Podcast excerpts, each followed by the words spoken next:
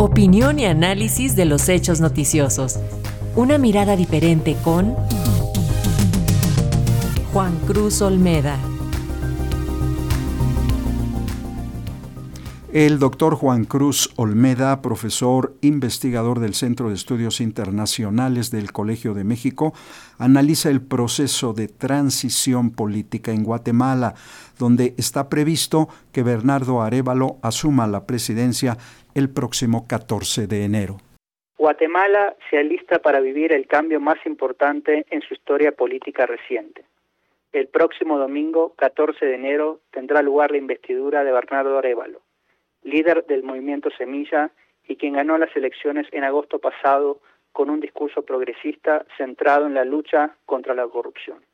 El presidente electo desde entonces ha, al mismo tiempo, simbrado a la élite política tradicional del país y generado esperanzas en la población que espera un cambio. Al evento asistirán numerosos jefes de Estado, entre quienes estaría el propio López Obrador, así como el secretario general de la Organización de Estados Americanos, Luis Almagro quien ha jugado un rol clave en los últimos meses ante numerosos intentos de quienes ocupan la Fiscalía General por impedir que Arevalo llegue a la presidencia. Esta presencia de diferentes líderes ratifica el papel activo que la comunidad internacional ha asumido para que el proceso de transición llegue a buen puerto y quien legítimamente logró un masivo apoyo popular en las elecciones pueda comenzar a ejercer su cargo. Vale la pena hacer un breve recuento de cómo el país llegó hasta aquí. Arevalo, sin duda, fue la gran sorpresa en las elecciones presidenciales del año pasado, en las que la favorita era Sandra Torres, anterior primera dama e históricamente identificada con izquierda, pero que con el tiempo se había movido a posturas cada vez más conservadoras y realizaba alianzas con el hasta entonces presidente de derecha, Alejandro Yamatei. En un escenario de voto fragmentado, Arevalo logró colarse en la segunda vuelta por poco margen pero con su discurso crítico al estado de cosas y a la élite política tradicional, comenzó a ganar adhesiones desde entonces y esto le permitió llegar al 60% de los votos en el balotaje contra Torres, coronando un triunfo contundente. En los meses que siguieron su victoria del 20 de agosto, la situación, sin embargo, dejó en claro que quienes controlaron el poder durante años no estaban dispuestos a dejarlo sin usar todas las estratagemas a su alcance.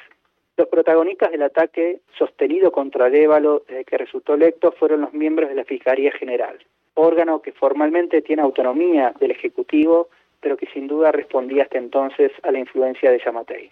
Así se sucedieron denuncias que planteaban irregularidades en la conformación del partido que llevó a Arevalo a la presidencia, acusaciones en contra del presidente electo por lavado de dinero y hasta el planteo, hecho cerca de un mes atrás, de que el Tribunal Electoral debía anular las elecciones por diversas anomalías.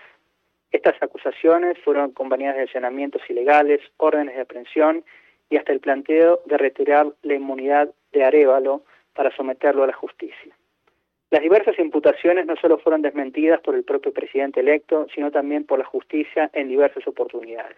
Arevalo dejó en claro en diversas ocasiones que se trataba de un proceso de persecución política en su contra por su intención de terminar con los diferentes pactos corruptos una vez que llegara al poder.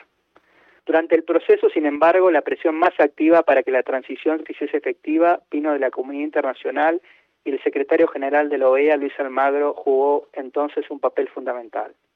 Almagro pasó muchos días en Guatemala durante los últimos meses sosteniendo reuniones con diferentes actores y el propio Consejo Permanente del organismo se expresó sobre el tema, votando una resolución que condena lo que denominó como una persecución política en contra de Arevalo y activando la Carta Democrática ante el planteo de la Fiscalía de alunar las elecciones. El propio Almagro planteó incluso que se trataba de un intento de golpe de Estado. A la presión de la OEA se sumó también la del gobierno de Estados Unidos, que invalidó las visas de diversos funcionarios y diputados guatemaltecos, incluyendo a varios cercanos al propio presidente Yamatei, acusándolos de intentar socavar la democracia en el país. Y también del Parlamento Europeo, que emitió diversos comunicados condenando la situación.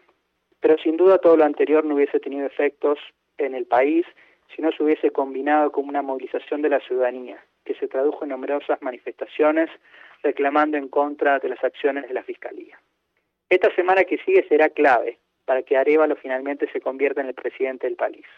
Los ojos estarán puestos no solo en lo que haga la Fiscalía, sino en el accionar del presidente saliente Yamatei, el posible titiritero detrás de la escena.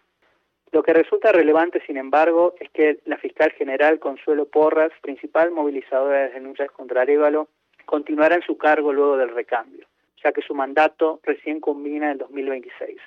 Esta convivencia resultará sin dudas uno de los principales desafíos a resolver para el nuevo presidente.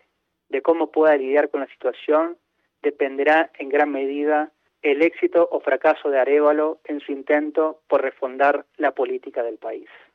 Para Radio Educación, Juan Cruz Olmeda, profesor investigador del Centro de Estudios Internacionales del Colegio de México.